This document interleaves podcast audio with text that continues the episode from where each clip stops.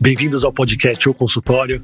Eu sou Daniel Kruglenski, sou médico, cirurgião do aparelho digestivo e criei o um podcast para ajudar você a melhorar o seu consultório, a crescer na carreira e a ser mais feliz na profissão.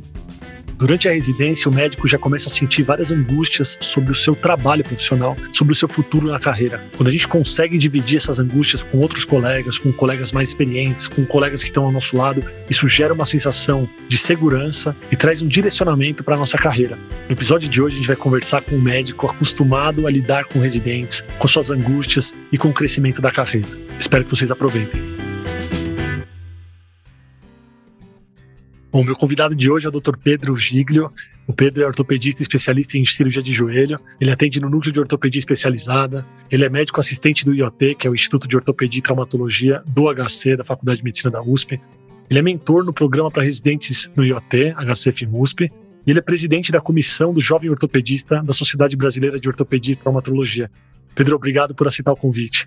Obrigado a você, Daniel. Um prazer. Eu sou fã do seu podcast e sou fã das tuas aulas também. Mais de uma vez você já veio lá falar com a gente na, na Sociedade Brasileira de Ortopedia, então é super bacana estar aqui com você. Obrigado, eu que agradeço. É muito legal falar para os ortopedistas e também, principalmente, para o jovem ortopedista.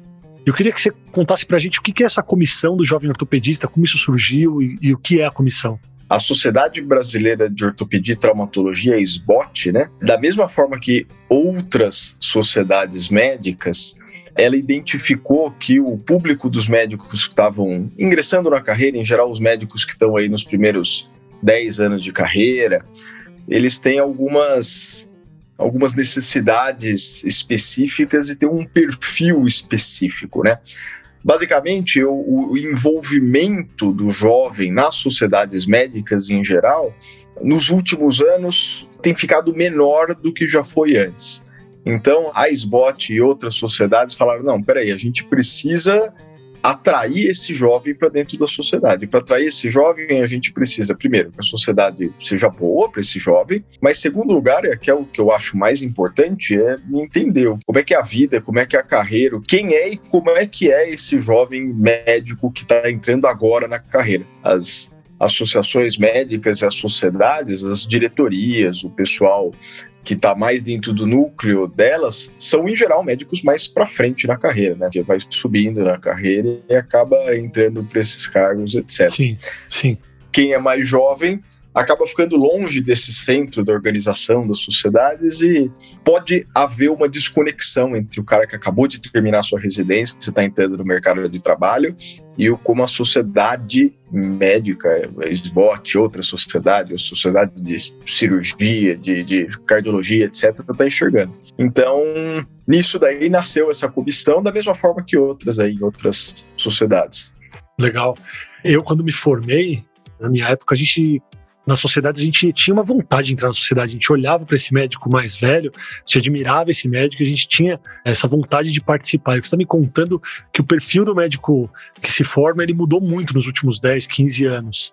O que vocês têm feito para atrair esse médico e você acha que esses médicos não têm mais admiração pelos médicos mais velhos, por algo mais formal, assim, uma sociedade? Qual é o motivo desse declínio, desse interesse? Eu acho que tem, né? Eu acho que todo mundo tem um fascínio, uma certa admiração pela sua própria sociedade, né? Que é quem vai organizar a sua atuação, seus colegas, seu congresso. Mas na prática, o mundo mudou muito nos últimos 10 a 15 anos. Imagina as sociedades médicas aqui no Brasil, uma das coisas mais importantes que elas davam para os médicos, para os associados, era acesso à informação, porque uma das formas mais importantes do médico se atualizar era ir no congresso, no congresso de cardiologia, de cirurgia do aparelho digestivo, de ortopedia. E hoje esse acesso à informação mudou muito, né? E agora desde esses tempos de pandemia para cá mudou mais ainda, né? Porque o tanto de acesso a conteúdo que a gente tem online, seja aula de quem você queira em qualquer lugar do mundo, curso, etc. Então, isso acaba mudando bastante. Isso é um lado. O outro lado é que eu acho que tem, no geral, uma certa desilusão do médico que está se formando com a perspectiva de mercado dele, de carreira. Não é todo mundo, mas se você conversa na residência, você conversa com quem acabou de se formar, tem um certo clima meio para baixo de que, poxa, mas minha condição de trabalho é ruim, acho que eu não estou ganhando bem, eu não sei como vai ser meu futuro. E essa desilusão com a carreira acaba fazendo com que o médico jovem fique desiludido um pouco desse status quo, né, da sociedade, do pessoal mais velho. Eu acho que são as duas coisas. Você sente essa desilusão no pessoal durante a residência? Eles trazem isso à tona? Eles verbalizam essa desilusão ou esse medo? Eu acho que sim. Eu acho que o residente é um cara com ansiedades e tem coisas que perturbam ele, com angústias, né? Tanto no meu trabalho lá no IoT, que eu tenho contato diário com os residentes, quanto na mentoria que a gente faz lá no HC, que é uma forma bem interessante de ter um ambiente estruturado para a gente conversar com os meninos, com os residentes, tem várias angústias fortes da formação. Algumas eram parecidas com acho que da minha época de residente, provavelmente da sua. Outras são um pouco diferentes hoje em dia, né? Vamos dar o um exemplo delas. A primeira preocupação de cada residente eu tinha, tenho certeza que você tinha também. Será que eu vou aprender a operar direito? Será que eu vou ficar bom? Sim. Será que eu vou conseguir ter aquele nível de técnica, de proficiência. Para quem faz residência cirúrgica, eu acho que operar é o que mais fica na cabeça, né? Sim. Se eu estou operando pouco, não estou operando bem, tive alguma complicação. O residente é preocupado com isso e a gente está vivendo períodos em que o residente está operando menos, por vários motivos, né? Mas do que foi na minha época, na sua época, isso gera muita angústia. Então, esse é o número um. Acho que a preocupação número dois do nosso residente de ortopedia lá, que tem um grande fantasma para o residente de ortopedia, que é a prova da SBOT, né? Tem uma prova para obtenção do título, que um monte de especialidades tem, mas algumas especialidades isso tem um peso muito grande, uma cobrança muito grande para o residente, outras nem tanto. A ortopedia, em particular, essa prova desde o R1, a hora que o cara chega na residência, o pessoal tá falando nessa prova, precisa estudar para a prova, a gente vai te cobrar e faz provas ao longo da residência, tudo pensando na, na, naquela prova da SBOT. Isso tem algumas coisas práticas para ele, tem vários serviços que não conseguem entrar como R4 se não tiver passado na prova da SBOT. O R4 Sim. é o ano da especialização, na ortopedia é três anos básicos, e daí termina a residência, e daí o sujeito pode fazer joelho, mão, pé, quadril, etc.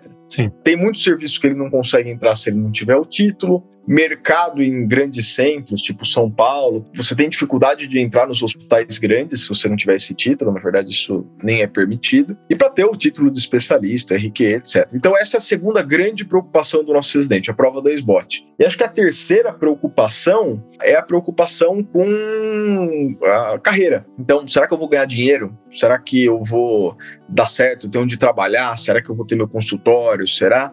E essa preocupação da carreira, dentre essas três, é a que eu sinto que mais mudou dos residentes de hoje para os que eram da minha época. Por causa do negócio né, do, do, do, Instagram, do acesso a conteúdo que os residentes têm sobre marketing, sobre gestão, sobre consultório, inclusive conteúdos super bons, igual o seu podcast, por exemplo, mas tem um acesso a um, às vezes um excesso de conteúdo sobre isso, que às vezes até numa hora que não é o principal para eles, o cara tá no R1 e preocupado, nossa, eu preciso ter minha conta no Instagram, e tá preocupado com marketing já no R1, quando ele nem começou a aprender a especialidade dele. Importante você falar isso aqui, porque muita gente está ouvindo a gente de diversas especialidades do Brasil inteiro, tem bastante gente ouvindo podcast, que realmente se preocupa às vezes em dar um passo antes de formar uma base sólida na profissão, na medicina, na especialização, que é muito importante. E essa sensação que você tem como alguém que mentora um residente, você me dizer isso é muito legal, porque eu percebo isso também. Muita gente preocupada de uma maneira muito precoce em ter uma mídia, em ter uma divulgação, e ainda não tem a formação, que é algo que é muito importante. Diversas vezes acabam não falando sobre a formação, porque eu coloco meio que como uma condição sine qua non, né? Você estudar, entender o que está fazendo, fazer a melhor medicina possível aí na sua área, mas isso realmente às vezes as pessoas querem atropelar, né? Interessante você me dizer que você sente isso também. Só que eu acho que tem dois lados. Eu acho que tem um lado que ficar ouvindo toda hora sobre isso, o que, que eu preciso ter para ter um consultório, para fazer meu marketing, para ter meus pacientes pode deixar isso na cabeça e gerar uma certa angústia, mas tem o outro lado que ter alguém contando o caminho das pedras, ó, oh, você vai fazer isso, depois vai fazer isso, é assim que você segue, dá uma certa tranquilidade no sentido de que, bom, não é impossível montar meu consultório, ó, esse cara tá falando como é que faz, eu tenho que fazer isso, olha, eu vejo. Acho que o médico a gente aprende ainda muito, tem muito negócio da internet, do Instagram, do podcast, do YouTube, mas tem muita coisa do contato com quem tá próximo de você, né? O residente mais velho, seu colega. Sim. Então, ah, eu tô vendo meu colega que se formou há dois anos, o que, que ele tá fazendo? Olha, ele tá bem, ele tá operando. Eu acho que não colocar uma caixa preta o que, que precisa fazer para você ter sucesso na carreira, mas ser um negócio que as pessoas conversem abertamente sobre isso, tem um lado bom. É que tem um tipo de conteúdo que tem na internet, do Instagram, que não é assim por esse lado mais de formação que a gente está falando, de dar o caminho das pedras. Esse lado assim, ó, se você não entrar aqui comigo agora, e se você não fizer o meu método, e se você, você vai se dar mal. E não tem como você ter paciente hoje em dia, o pessoal vai te atropelar. Então tem os dois lados da moeda, né? Perfeito, o que você falou. E o direcionamento, ele é importante, inclusive de uma maneira precoce. E ainda bem que as pessoas têm de uma maneira precoce esse direcionamento, porque eu, na minha época, eu realmente me questionava. Como será que eu vou fazer meu consultório? Qual vai ser o próximo passo? Eu não tinha ideia. E hoje as pessoas têm essa ideia, têm essa noção e se espelham nos colegas. E aí eu vou te colocar na fogueira agora, Pedro. Você que está num programa de mentoria dentro de um hospital escola, dentro do SUS, qual é o peso da influência de um mentor no mentorado na formação dele. E por que, que eu digo isso? E eu não sei se vocês fazem uma seleção dos mentores, mas eu vejo que muita gente que se dedica à academia, que está no hospital escola, às vezes não tem um consultório fora, não tem uma vida de consultório. Então, assim, existem várias profissões dentro da nossa profissão. Então, eu queria saber do peso da influência do mentor e se você sente essa diferença aí das pessoas que se dedicam exclusivamente à vida acadêmica ou daqueles médicos que vão um pouquinho para o IoT, ficam lá e, e, também tem uma vida fora. Como que é isso para o residente e para a escolha desses mentores? Ao longo da nossa formação, né, a gente adota modelos, né? Modelos positivos de coisas que a gente quer ser como aquela pessoa, fazer igual, e alguns modelos negativos, né, de coisas que a gente não quer, né, que acho que é igualmente importante. Eu acho que a residência adolescência é um período super importante de ter contato um pouco mais próximo com várias pessoas, com seus assistentes, seus chefes, os residentes mais velhos, porque olhando um pouquinho mais de perto que a gente consegue ver, ó, o que, que eu quero seguir como modelo dessa pessoa ou não. Então, tem aquela pessoa que tem o consultório, não adianta, se ela está no consultório e está totalmente ausente do hospital, o residente não vê, é um pouco difícil servir como modelo. Ao mesmo tempo, a pessoa que só está no hospital não vai servir como modelo para o residente de alguém que quer sair da vida acadêmica e fazer consultório, etc. Então, eu acho que ter a proximidade dessas pessoas com perfis diferentes, às vezes o cara que é super acadêmico vai servir de modelo para uma outra coisa, para uma parte de pesquisa, de academia, etc. Sim, perfeito. Eu acho que ter esse contato com pessoas diferentes é importante. E aí a mentoria, a mentoria de certa forma, ela acaba funcionando também como um médico que pode guiar e servir de, como modelo, só que a mentoria é mais estruturada, né? A mentoria, a ideia é ser uma via mais de mão dupla do que uma via muito de mão única, do modelo de algum médico que ele está vendo, ó, quero ser igual aquele médico Sim. e vou lá aprender com ele o que ele faz. A mentoria, a ideia é que o mentor possa participar e através principalmente de conversa, de bate-papo. E aí, como é que tá? Como é que tá a residência? Quais são as questões da residência, de carreira? No fundo, acaba sendo muito mais por parte do residente ter uma curiosidade exatamente da sua vida. E aí, como é que começou? Como é que começou seu consultório? Como é que tá? Como é que você faz com a sua secretária? Como é que você ganha?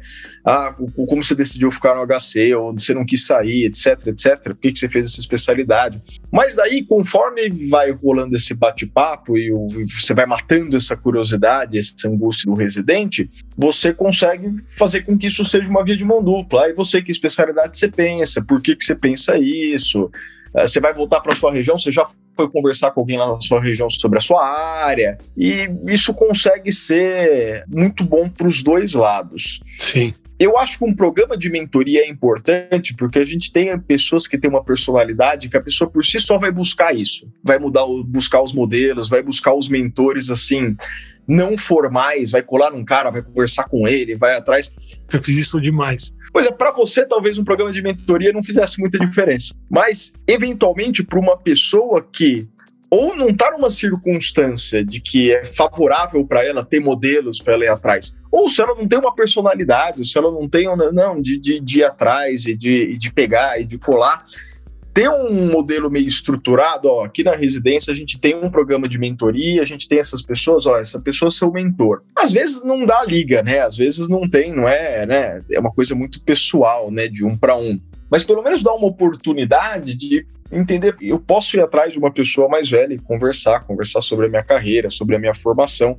E de alguma forma, eu acho que isso ajuda bastante a não direcionar, mas pelo menos tirar um pouco da angústia e do sofrimento e deixar um pouco mais proveitoso esse negócio. Ó, oh, tudo bem, está vendo sobre marketing na internet? Mas tudo bem, vê, é legal. Eu não tinha nada dessa formação na minha época, aprenda sobre isso. Mas entenda que calma, você não precisa se preocupar com o seu Instagram ter um monte de seguidores agora. Vamos estruturar isso daí, vamos pensar. Pensa que você tem a sua formação para ter, você tem o seu networking para ir fazendo, depois você tem que começar a pensar como você vai ter um lugar para atender, um consultório. Aí você tem que pensar na gestão desse lugar, aí você tem que pensar no marketing, mas assim, tem toda uma pirâmide que você vai construindo e não adianta também ficar só preocupado com uma parte, né? E não estar tá preocupado com o resto. Sim. Esse tipo de bate-papo eu acho que é bastante proveitoso para eles e acaba sendo bacana para a gente, né? Quem gosta de contato com o residente acaba ficando nesse meio. E, e mesmo quem não fica, né? Você acha que não tem muito contato com o residente, mas você gosta dessa parte de ensino, de formação, senão você não estava fazendo muito. todas as coisas que você faz, né? Não, sim, tenho mentorias semanais. Eu faço mentoria com algum médico que está nessa situação. Isso é muito legal. Você falou um pouquinho sobre troca, e a troca ela é intensa, ela é muito uhum. intensa essa troca. Eu queria que se você conseguisse trazer algo que você mudou na sua carreira depois de uma conversa com alguém bem mais novo. Então, se teve alguma situação, alguma reunião, ou algo que te marcou, você falou, cara, olha que legal, eu tô falando isso para essa pessoa, mas eu deveria fazer isso para mim. Ou tô falando isso, mas eu tô fazendo o contrário.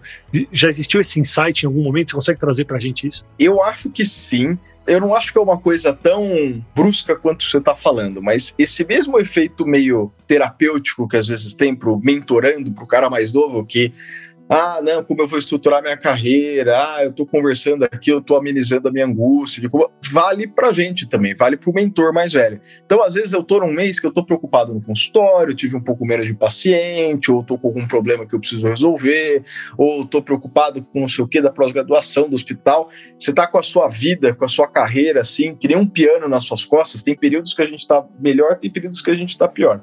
E às vezes contar pro mentorando que te pergunta, ah, da sua história, do seu projeto de carreira, do que, que você faz, o que.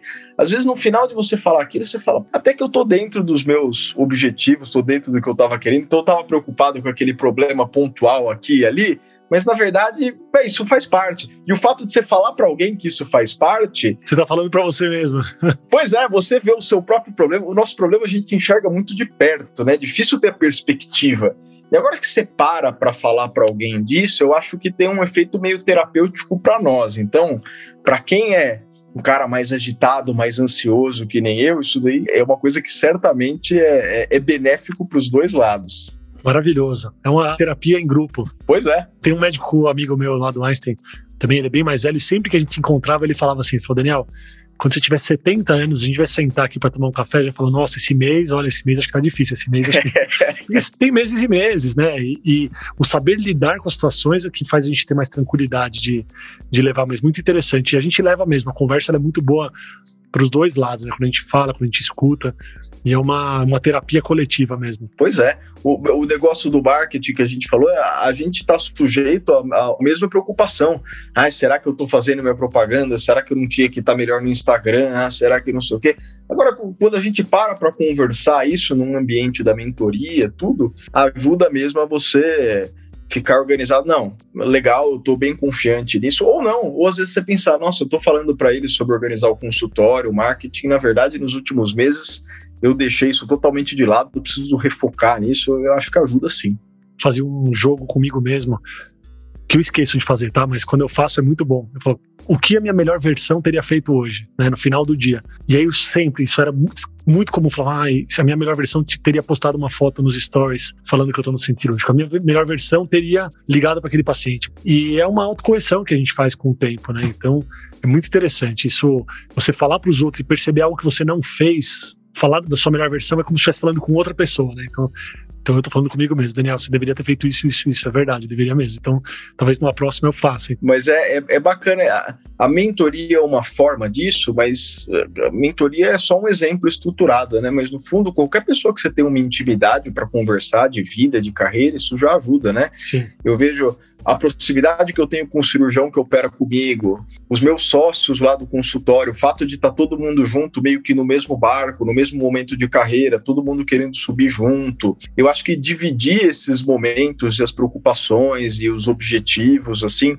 seja com quem tiver ao redor de você e não é, medicina é uma profissão que, é, se a gente não tomar cuidado, a gente pode se isolar, né? Porque pode ficar só no seu consultório com os seus pacientes, tem a sua secretária, Sim. e você não tem contato com colegas, né? Que, que, que para trocar essas coisas, né? Sim. Eu acho que toda oportunidade que a gente tem aí de ter essa troca, eu vejo que lá com os meus residentes, com o meu colega que opera comigo, com os meus sócios, o fato de ter esses, esses relacionamentos assim é um negócio que que eu vejo que me ajuda muito, que me ajudou muito nos últimos anos.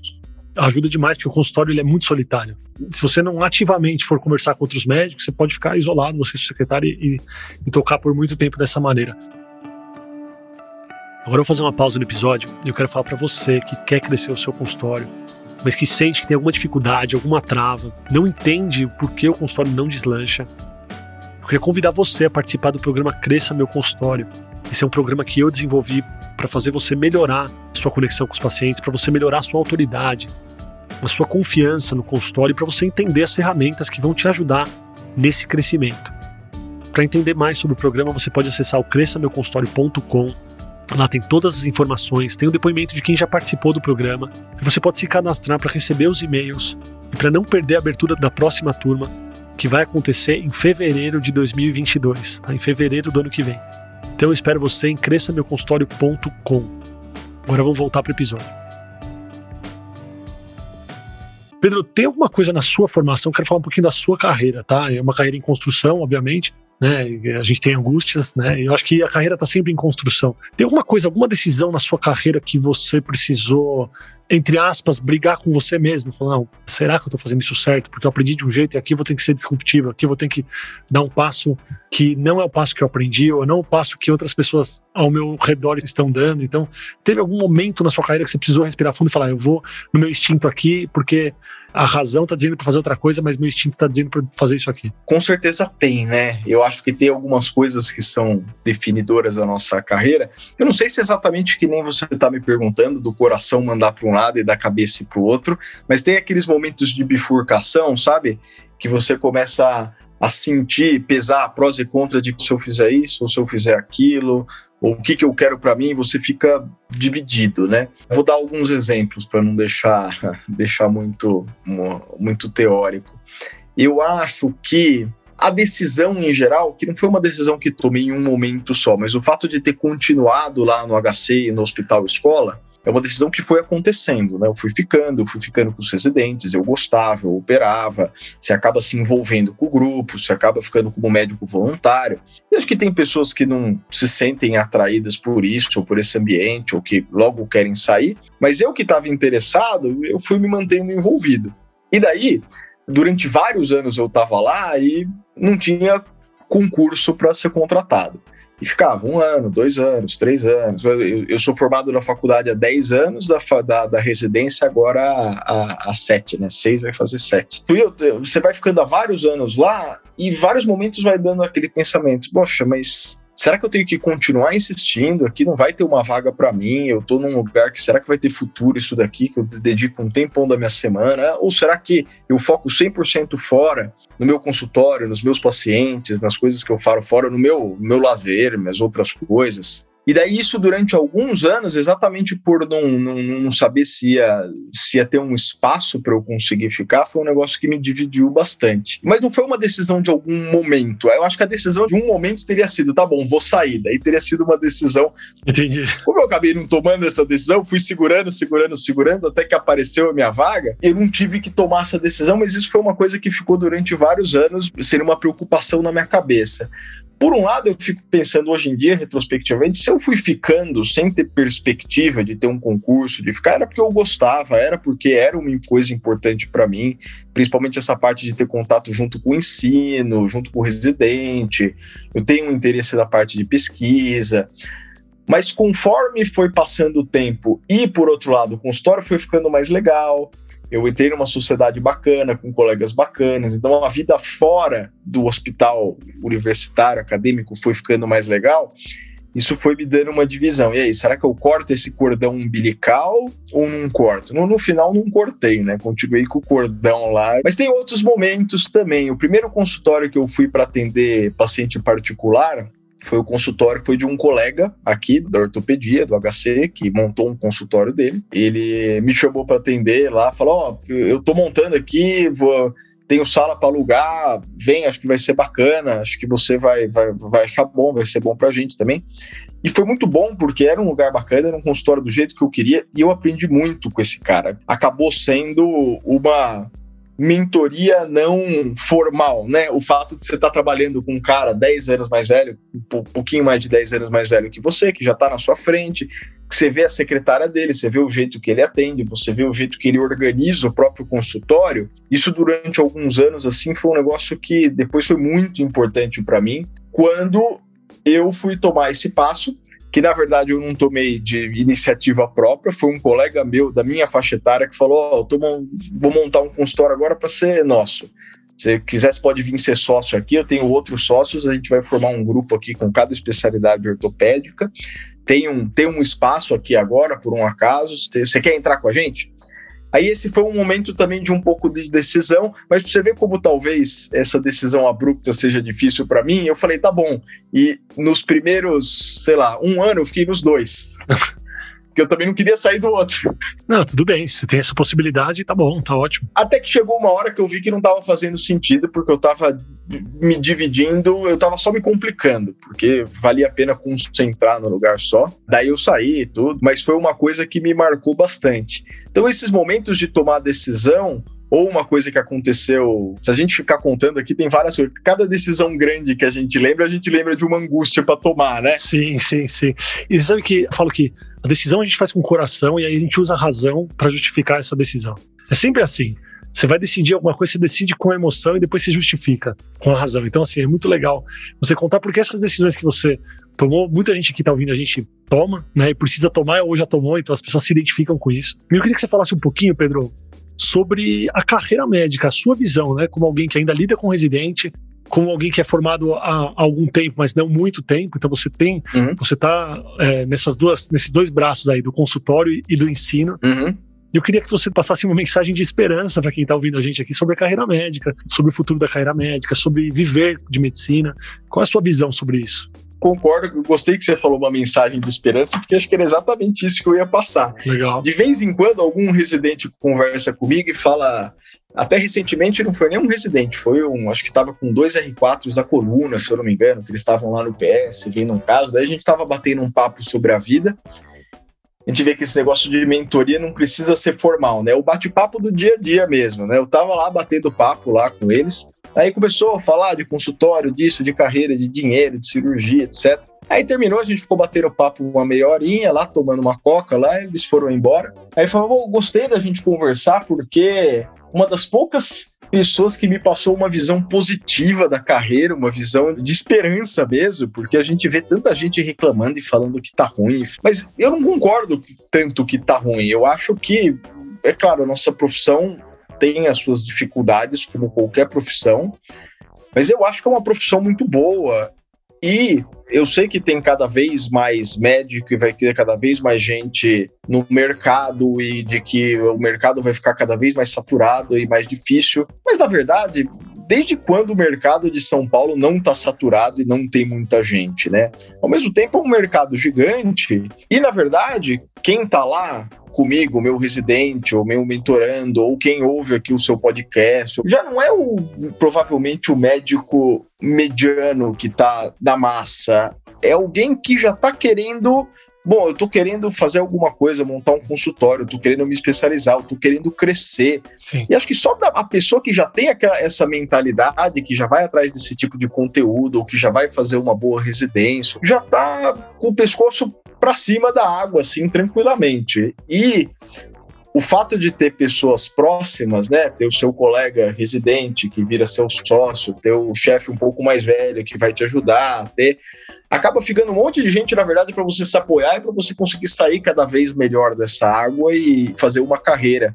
Sim. E eu acho que dá e conforme a gente vai vendo, eu vejo as pessoas da minha geração, da minha turma de residência, eu não consigo pensar em ninguém que esse cara tá mal, esse cara se deu mal, nossa, esse cara não tá conseguindo se. Claro, as pessoas podem ter problemas pessoais diversos na vida, mas em termos assim da carreira, ah, esse cara tentou alguma coisa na carreira e deu errado, quebrou.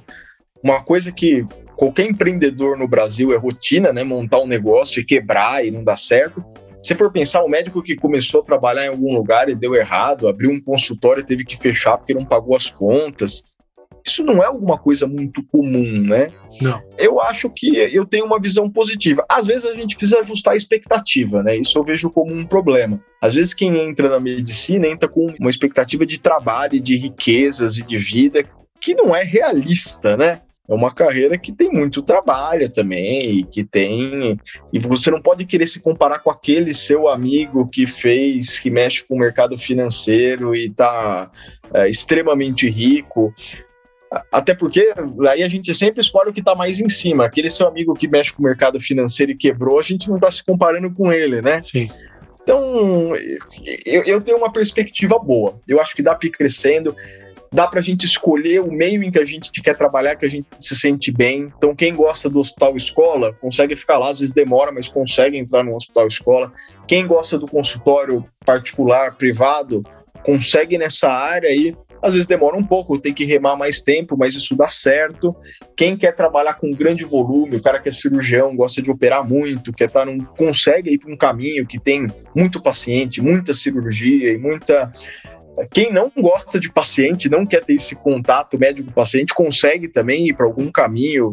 Sim, tem opção. Nossa profissão são várias profissões. Então eu sou otimista, assim. É claro que sem ignorar as dificuldades não é fácil.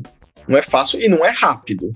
Mas não é uma profissão arriscada, assim, que a gente sai da faculdade assim, nossa, 50% de chance de eu dar certo e 50% de chance de eu dar errado. Medicina não é bem assim. Medicina, a nossa chance de dar, dar certo e a gente conseguir fazendo a nossa carreira é maior. Sim. Principalmente para quem toma as rédeas da carreira, vai atrás, ouve podcast, por exemplo, vai atrás de algo para crescimento, essas pessoas estão muito à frente, e eu tenho certeza que elas vão se dar bem na carreira. Eu quero realmente terminar esse episódio com essa mensagem positiva, então foi ótimo que a gente está na mesma sintonia. Pedro, se alguém quiser conversar com você sobre a Comissão Jovem Ortopedista, SBOT. Se alguém quiser renovar a cara de uma sociedade aí é, médica, onde te encontra? Se alguém quiser operar o joelho também, ou cuidar de uma dor no joelho, onde que as pessoas te encontram? Como que elas entram em contato com você? Eu acho que o mais fácil é, é, é pelo Instagram, que é pedro.giglio.ortopedia. E daí me encontra fácil, ou pela internet, o Google, manda uma mensagem, um e-mail, um direct, qualquer coisa assim, a gente consegue manter o contato Acho bem bacana, acho bem bacana a gente ter esse tipo de conversa e ter esse link entre gerações, entre a pessoa que está se formando agora, o residente, entre o médico que está no começo da carreira querendo se estabelecer, estabelecer seu consultório, a sua prática, o médico estabelecido. E eu acho que é legal também, uma coisa que a gente não falou, porque não é da. Mas o médico no fim da carreira também, para dar aquela sua perspectiva de como foi a sua carreira e de que. Eu acho que a gente ter contato sim, com sim. esses com todos esses elos da corrente, é, um ajuda o outro e é bom até para a gente ficar mais seguro do caminho que a gente está indo, né? Sim, certamente, certamente. Pedro, cara, eu quero te agradecer te parabenizar também pela, pela comissão Jovem Ortopedista. Aliás, queria agradecer todo mundo da comissão, Leandro, a Verônica, o Bernardo, pelo convite. Foi muito legal palestrar para vocês, foi muito legal mesmo.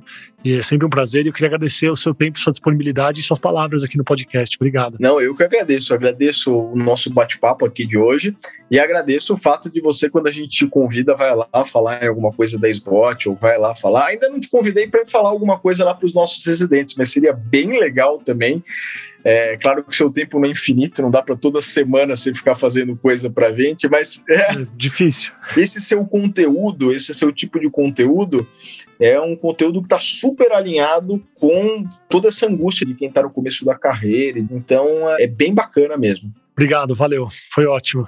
Muito obrigado por ouvir o podcast. Se você gostou desse episódio, compartilha com os amigos e não esquece de clicar no botão seguir na sua plataforma favorita para você receber todas as novidades do podcast ou consultório. Até semana que vem.